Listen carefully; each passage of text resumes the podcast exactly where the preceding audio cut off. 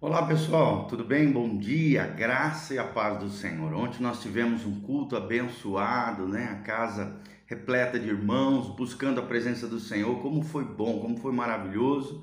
Eu deixo aqui para você também a dica.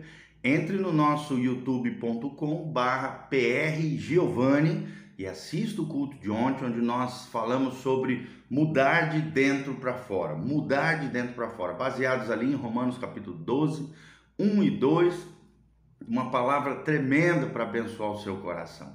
E agora vamos que vamos, né, continuar nosso estudo sobre o livro dos Salmos, né? Salmos poéticos, salmos que são canções que nos ensinam princípios e valores da vida, princípios e valores do reino de Deus. Nós estamos no Salmo de número 37, cujo tema é a felicidade temporária do ímpio a felicidade temporária do ímpio. Nós vemos que aqui, né, o salmista está relatando uma das, das crises que muitas vezes os crentes sofrem quando olham para o lado e dá a impressão de que o ímpio está indo bem, que ele é feliz, que ele é próspero.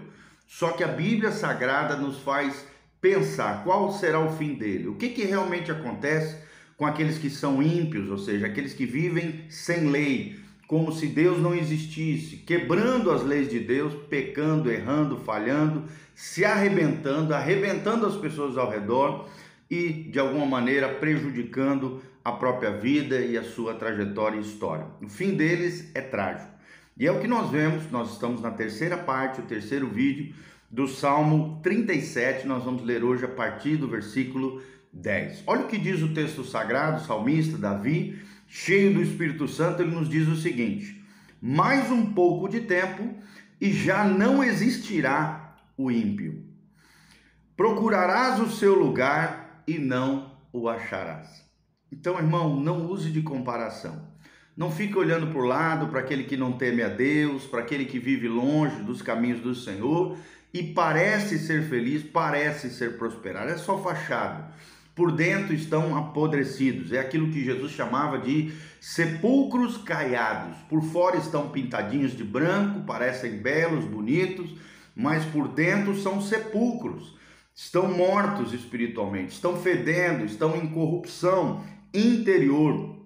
O ímpio não existirá. Eles durarão por pouco tempo, mas nós viveremos eternamente na presença do Senhor. Olha o que diz o 11: Mas os mansos herdarão a terra e se deleitarão na abundância de paz. Você quer ter paz? E não qualquer paz, a paz que Jesus dá.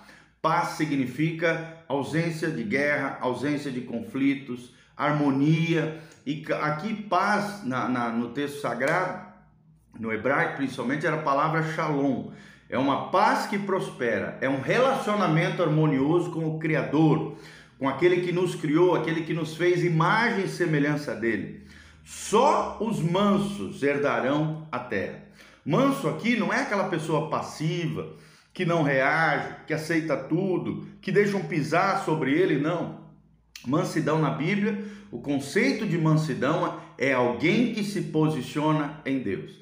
É alguém que tem aliança com o Senhor e entende que Deus é o seu juiz, Deus é o seu vingador.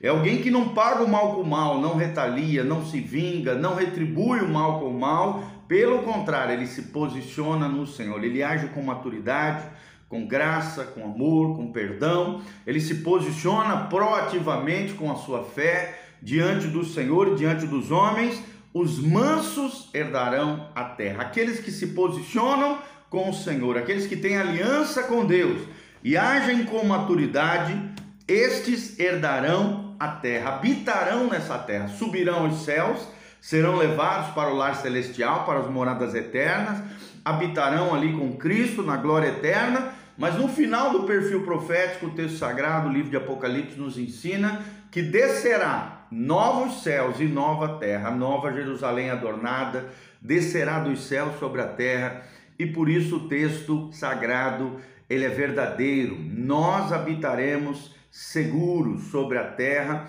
herdaremos a terra que Deus nos dará após o triunfo, a vitória celestial, a glória eterna, e nos deleitaremos em abundância de paz. Essa paz plena, abundante, né? Claro que aqui na terra já podemos experimentar um pedacinho do céu na terra, mas não na plenitude, na plenitude somente após todo esse perfil profético o texto sagrado nos revela. Versículo 12: Trama o ímpio contra o justo, e contra ele ringe os dentes. É assim que são os ímpios.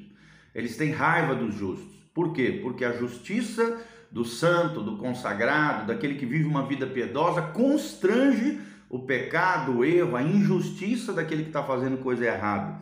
Por isso que o ímpio trama, ele maquina, ele, ele tenta de alguma maneira derrubar, destruir, range, né, ringe os dentes contra o justo, para bater o pobre. Olha o que diz aqui: rir-se-á dele o Senhor, no versículo 13, pois vê estar se aproximando o seu dia. Que dia é esse? O dia da vingança do Senhor, o dia do julgamento do Senhor. Né? O, o ímpio acha que está saindo ileso, promovendo o mal, promovendo a desgraça, provocando as suas más obras, mas o dia dele está chegando, o dia do juízo, o dia do julgamento do Senhor, o dia em que Deus, né, ele cobrará aquilo que nós fazemos na nossa vida. Lembre-se disso. O texto sagrado diz: todas as coisas estão patentes e visíveis, Hebreus 4:13, aos olhos daquele de quem nós teremos que dar conta. Você vai ter, vai ter que dar conta da vida que você está levando. Você vai ter que prestar conta do estilo de vida que você está tendo. Se é com Deus ou sem Deus. Em obediência à palavra de Deus ou em impiedade. Aquela pessoa que vive como se a lei de Deus, como se Deus não existisse, sem temer ao Senhor. O dia está chegando, Jesus está voltando. Coloque em ordem a tua casa, ajeita a tua vida diante de Deus. Não fique fazendo coisa errada, achando que não vai dar nada, que Deus não está vendo, porque todas as coisas estão patentes e visíveis aos olhos daquele de quem nós vamos ter que prestar conta.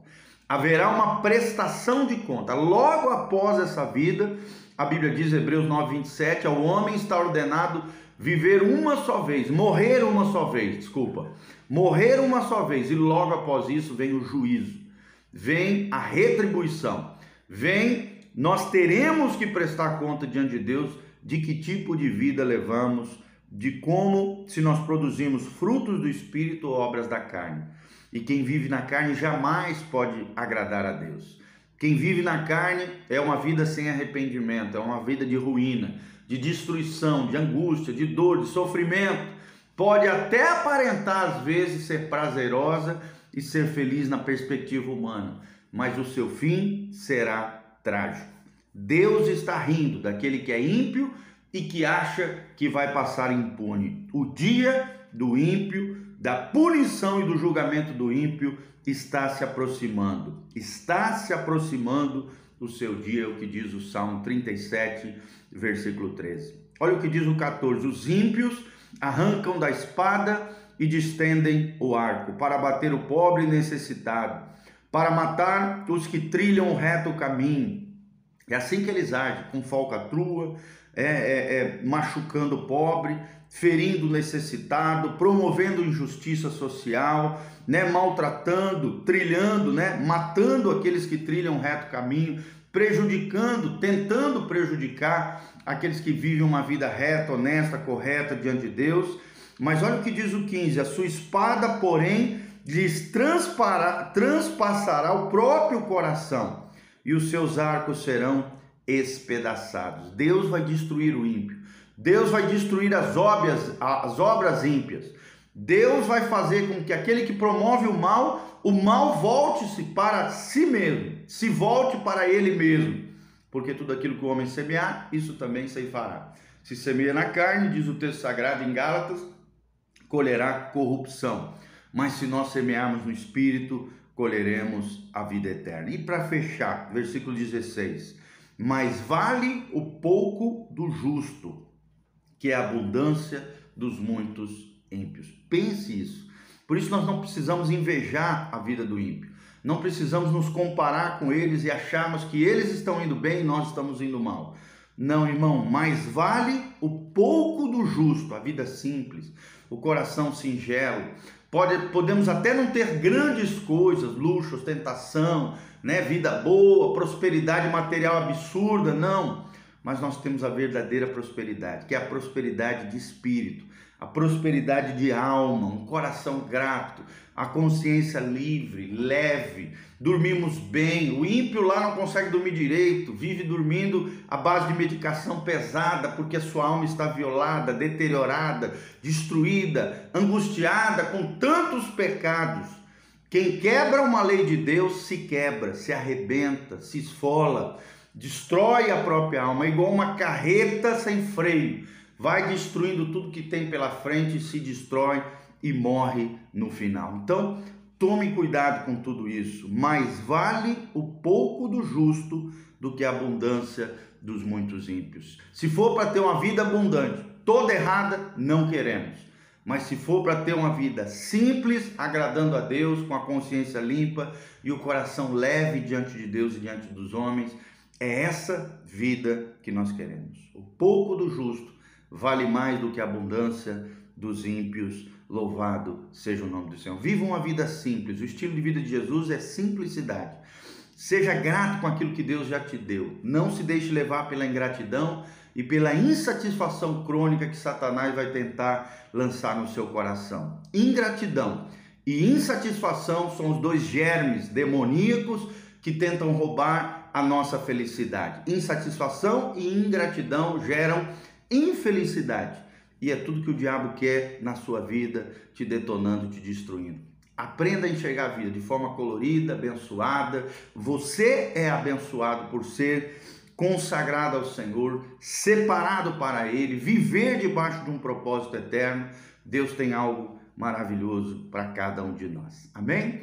Que essa palavra penetre no seu coração, que você, que, os, que a sua satisfação não esteja nas coisas materiais e nas coisas dessa vida, mas a tua satisfação esteja no Senhor. Deleita-te no Senhor e Ele satisfará os desejos corretos do teu coração. O, coração alinhado com o céu tem sonhos, planos e projetos estabelecidos na terra pelo próprio Deus. Que Deus abençoe sua vida, sua casa, sua família. Um dia abençoado na presença do Senhor. Deixa eu deixar um convite para você nesse domingo às 9 horas da manhã e às 19 horas nós temos culto aqui na Igreja Casa na Rocha. Venha nos conhecer. Doutor Camargo 4555 em Umuarama, Paraná, aqui de baixo. Tem as nossas redes sociais, todas as informações da nossa igreja. Tem também como você pode se levantar como um cooperador fiel nessa obra linda que Deus está fazendo. Deixe a sua semente, lance a sua semente e você vai ver que as janelas do céu serão abertas e chuva de bênçãos virão sobre a sua vida. Nos apoie, nos ajude. Ore por nós, esteja engajado na causa do Evangelho, na pregação, no cuidado das vidas, e você vai ver o que Deus fará na tua vida, em nome de Jesus. Um dia abençoado, um abração, beijão, Deus os abençoe, em nome de Jesus. Amém e amém.